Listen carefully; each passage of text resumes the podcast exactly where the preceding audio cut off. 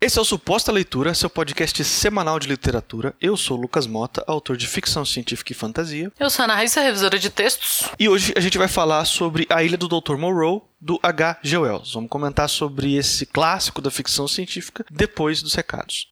Se você escreve, se você produz textos, ficção, não ficção, qualquer tipo, e precisa de ajuda com a revisão de texto, com o Copydesk, com a edição, e quiser entrar em contato, a gente está sempre aberto a propostas, a gente pode conversar, pode fazer um orçamento, ou pode fazer uma análise do que o seu texto precisa também. Às vezes a pessoa tá, ah, precisa revisar, mas na verdade ele precisa de um outro tipo de trabalho. É só mandar um e-mail pra gente aqui ou procurar nas redes sociais. E o meu recado de hoje vai ser um pouquinho diferente, porque se você tá ouvindo esse podcast no dia 15 de janeiro, que é a data do lançamento dele, eu lancei essa semana um conto novo que está disponível na Amazon. O nome dele é Algoritmia. É um conto de ficção científica inspirado em algumas músicas do universo grunge, da cena musical que aconteceu na década de 90 ali em Seattle. É um conto people é, bastante filosófico, né? E que tem uma pegada bem de ficção científica que eu gosto, assim. É um conto que foi revisado e editado pela Raíssa, então é uma chance de você conhecer o meu trabalho como escritor e o trabalho dela como revisora também. E, mais uma vez, para quem está ouvindo na data de lançamento, esse podcast aqui, hoje, dia 15, é o último dia em que esse conto vai estar de graça na Amazon. Então basta você entrar no link que vai estar aí na descrição do post e baixar o seu de graça, ok? Não vai precisar pagar nada por isso. A única coisa que eu peço é que depois que você lê, você deixe uma resenha lá na Amazon, porque isso me ajuda bastante a apresentar o conto para novos leitores. Hoje nós vamos falar sobre outro clássico, que agora nós estamos assim bem clássicos. É, e a novela que a gente trouxe para conversar dessa vez é A Ilha do Dr. Moreau, do H.G. Wells, que é famosérrimo aí para quem curte ficção científica, e é um livro de 1896. É a segunda vez que eu li esse livro. Eu li no original. O Lucas leu uma tradução do Braulio Tavares, que é conhecido é, tanto para quem estuda, lê, lê ficção científica como quem estuda ficção científica, né? Ele, além de escritor, ele é teórico e ele é tradutor. E se eu não me engano, foi a primeira vez que você leu, né, Lucas? Foi, foi minha primeira leitura. Primeiro, vamos avisar o pessoal que está ouvindo que esse aqui vai ser um episódio de análise, ou seja, né, vai ter os spoilers. Se você é o tipo de pessoa que gosta de ler o livro antes de saber os spoilers, então talvez seja bom você pausar e voltar depois. E uma sinopse rápida: esse livro conta a história do Edward Prendick, que eu sempre. É um trava-língua falar o sobrenome desse cara. Prendick. Ele tá num navio, numa expedição, que o navio acaba na, sofrendo um naufrágio. A maioria das pessoas morrem, tem alguns poucos sobreviventes. Ele parece que é o único sobrevivente de um bote de que ele tentou fugir. E ele é resgatado por um outro navio misterioso que ele nunca ouviu falar. Só que esse navio tem uma rota definida. Ele vai parar numa ilha. E o capitão desse navio tá nervoso com a tripulação. Com, com a tripulação, não, com, com as pessoas que ele tá transportando no navio. E com as cargas estranhas que estão no navio. Ele tem uns animais selvagens, tem uma onça numa jaula, enfim, algumas coisas meio difíceis de explicar. E quando eles chegam numa ilha que não tá no mapa, numa ilha que completamente assim misteriosa, o capitão do navio já tá estressadíssimo com todo mundo. Ele quer que todo mundo vá embora, ele quer se livrar, ele tá chamando todo mundo de doido. E o, o, o Edward, ele tá assim na, na, condição de acabou de ser resgatado de um naufrágio e, e tá viajando de graça no navio. Ele não quer contrariar o capitão e acaba ficando na ilha, sendo acolhido pelo pessoal da ilha, onde algumas coisas estranhas começam a acontecer. Ele começa a reparar algumas coisas misteriosas e ele descobre que o dono e o chefe da ilha é o Dr. Moreau, que é um, sim, um biólogo famoso e conhecido por métodos assim não convencionais. E aí aos poucos ele vai descobrindo que aquela ilha é, tem um segredo do Dr. Moreau, que é os experimentos mais bizarros, ousados e talvez até antiéticos que ele pudesse imaginar no seu tempo. Ele, ele percebe em algum momento que o Dr. Moreau tá cometendo todas essas coisas ali. Você falou que ele não quis contrariar o capitão do navio, ele foi largado lá, né? tipo, no meio da água, porque a galera nem queria ele na ilha. E o cara não queria ele no barco. Então, assim, ele foi deixado para morrer, foda-se. E aí acabou que os caras tiveram meio com a piedade dele, né? Tá, reboca esse desgraçado. Literalmente reboca, não tinha lugar para ele no barco que tava indo do, do navio pra ilha. E você falou que são coisas ah, talvez até moralmente, né? Nossa, é completamente, velho. Ele faz um, uns, uns experimentos de vivissecção. Que é o quê? Que é você abrir o desgraçado do ser vivo, ainda vivo, e fazer experimentos. Só que ele não faz, que é uma coisa que o Prendick fala o tempo inteiro, assim, na, nas nas próprias elocubrações a respeito. Ele fica o tempo todo assim, cara, não tem motivo para ele fazer isso. Porque o Moreau, antes de ser proscrito da sociedade médica e tal, que ele científica, ele meio que foi proscrito, ele fazia uns experimentos com transfusão de sangue, que naquela época era um, um grande risco, além de um grande risco, ainda era muito desconhecido. E a partir daí o cara meio que tomou gosto por misturar coisas. Acho que ele começou passando sangue de um, de um ser humano para outro, e ele começou assim: e se eu botasse uma perna de porco nessa pessoa? Ah, e se eu transformasse um porco na pessoa? Porque aí o grande lance dele na ilha é isso. Ele quer, não é humanizar, porque humanizar tem um outro sentido pra gente, né? Mas ele quer meio que antropomorfizar as criaturas. Então você tem um jaguar uma pessoa que era um jaguar, uma pessoa que era um porco. E aí ele mistura as coisas, ele junta um touro com um porco e transforma aquilo numa pessoa. E o Prentice que ele vai percebendo essas coisas e ele vai ficando com razão muito apavorado, porque as tem, tem toda essa questão ética. E o Prand, que é o primeiro contato que ele tem com isso é que na ilha você ouve gritos o tempo inteiro, porque, de novo, é vivissecção, então as criaturas estão vivas, elas não estão sedadas, que é, acho que é a pior parte de tudo, assim. Tá, que o cara é muito maluco e ele quer ver se ele consegue transformar um mamífero em outro, assim. E, e especialmente no ser humano. Mas o fato dele fazer isso com a criatura acordada e, e sem anestesia, obviamente, para mim é o pior, assim, é o que deixa tudo mais moralmente bizarro. E o Prand, que é ao contrário do Moreau, o Moreau é um cara é, religioso. E o Prand que não, e o Prand que é todo cheio de piedade com aquelas criaturas, porque ele fica apavorado com aquilo e com, com os questionamentos que surgem, né? Tinha necessidade de fazer isso? E se tinha, sei lá, ele queria avançar na ciência passando por cima de, de questões morais que pudessem atravancar. Tinha por que fazer isso da forma mais cruel possível? Você vai meio que. Eu concordei com o Prendick o tempo inteiro, assim. É desnecessário. Não, mas é claro, a gente sempre concorda com o Prendick, né? É, ele é os nossos olhos, é o, o olho da, da, pessoa, entre aspas, normal, assim, a pessoa que não faz parte daquela loucura, né?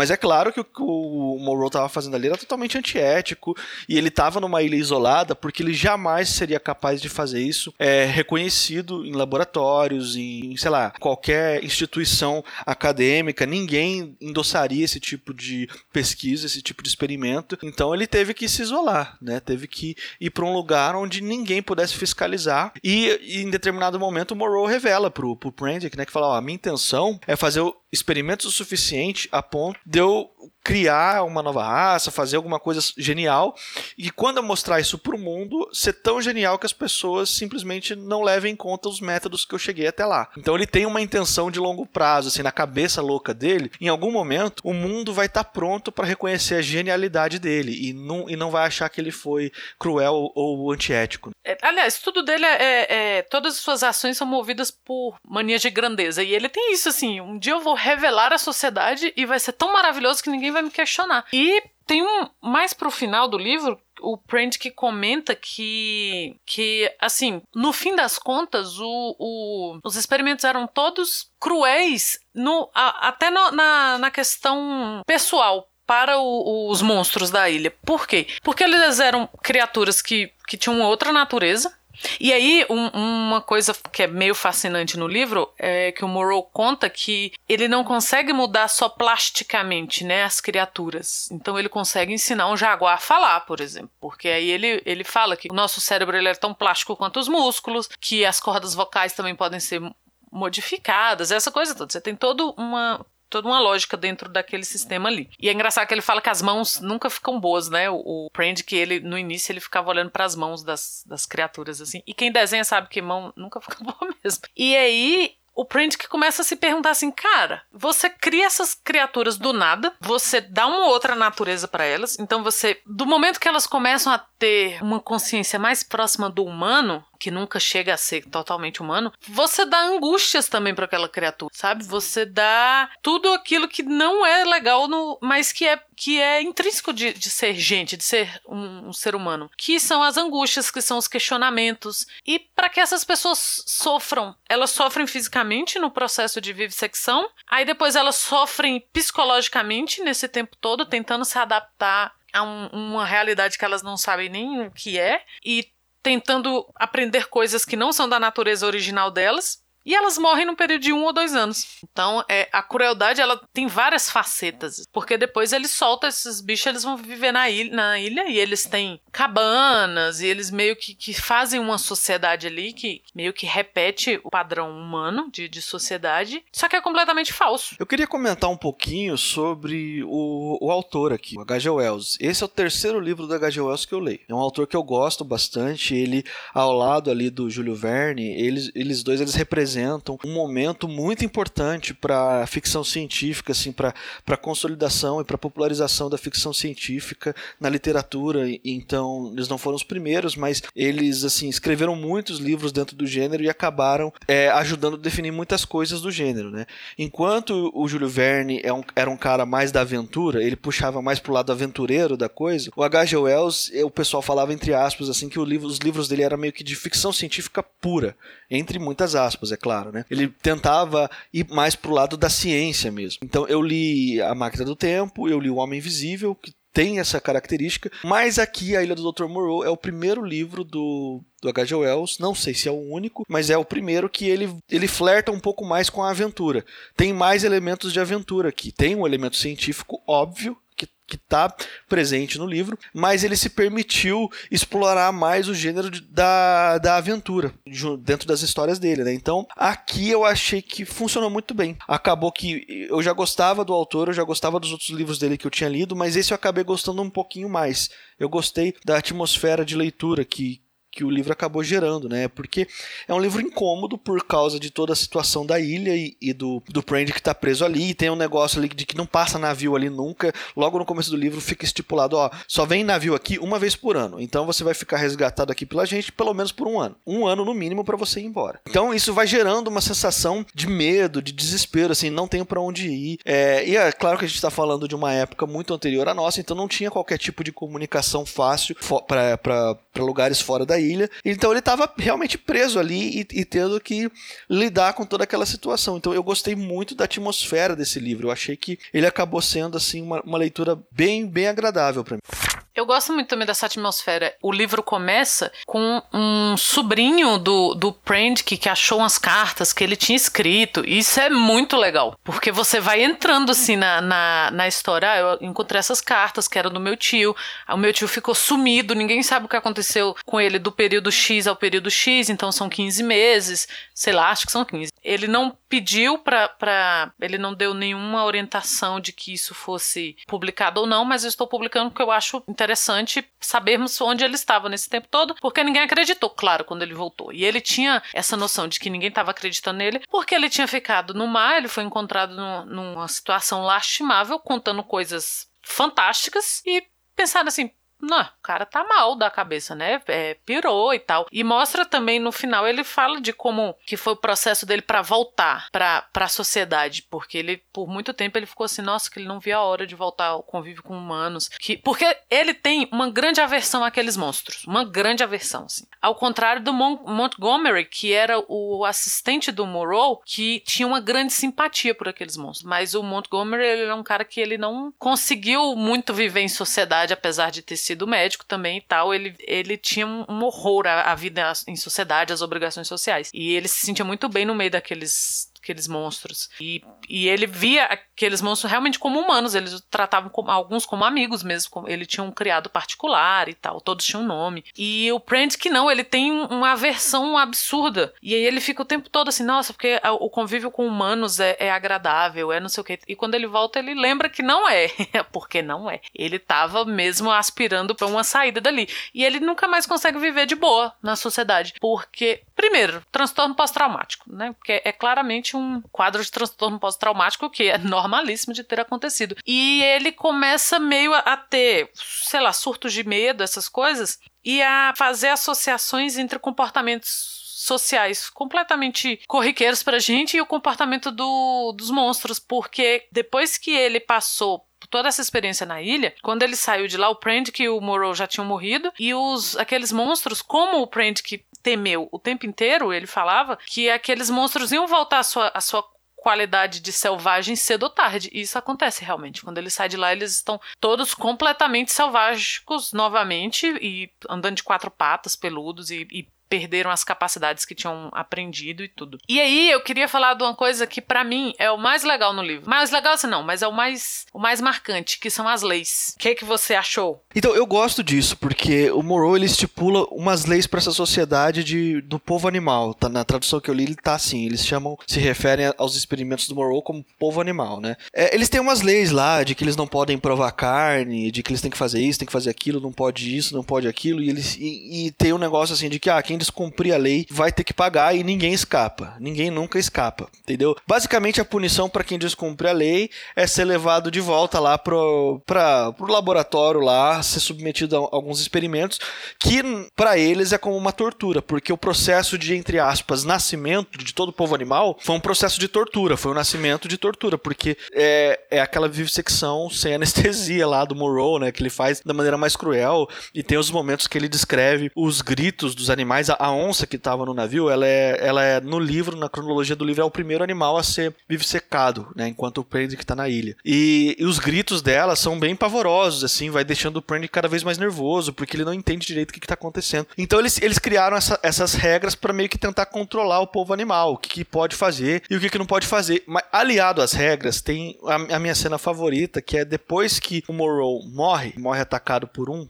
lá do, do povo animal. Que aí depois vai o Montgomery e o Prendick, eles vão juntos lá tentar conversar com o pessoal. E e a escapatória, assim, porque eles estavam pensando assim, ah, o mestre que morreu, né, o Dr. Monroe, no caso, que morreu, ele na verdade ele não era imortal, ele, ele pode ser morto. Então eles começam a olhar para os humanos com um pouco mais de, de raiva, assim. Então quer dizer que vocês não, não podem escravizar a gente para sempre, né? então vocês não são uma ameaça pra gente, né? E aí na tentativa de sobreviver, o que ele meio que fala, não, mas olha só, vocês, a única coisa que vocês fizeram foi libertar o Dr. Monroe do seu corpo, mas na verdade agora ele está em outro lugar, ele aponta para cima, ele tenta colocar uma conversinha meio que de divindade, assim, dizendo que o Dr. Moreau é um mestre muito acima de todos e que ele vê tudo, que ele pode tudo. É meio que uma descrição divina mesmo, de Deus, né? Então, essa discussão de, de quando a sociedade começa a perder o controle das coisas e você tenta controlar as pessoas através da religião, embora isso seja uma passagem pequena do livro, eu achei muito interessante. Eu gostei muito dessa cena. Foi talvez o meu momento favorito do livro seja esse, né? Ah, eu curto muito essa cena porque ela fecha essa visão gente, porque, como eu falei, você se aproxima dessa, dessa comunidade aí de, de monstros e tal, e você vê que eles meio que, que, que imitam uma sociedade humana. Então eles têm essa esse controle teológico das coisas. A própria lei, que te, tem uma questão de cânticos e de que elas são seguidas não como leis para convívio, mas como leis divinas. Então, é, eles não usam a palavra divina, claro, mas é assim: é, é uma reafirmação de que eles são homens. Então, ao mesmo tempo que, que o Morrow e o Montgomery usaram as chamadas leis, e tem um, um cara que ensina a lei e tal, para controlar, então, a, as leis versam principalmente sobre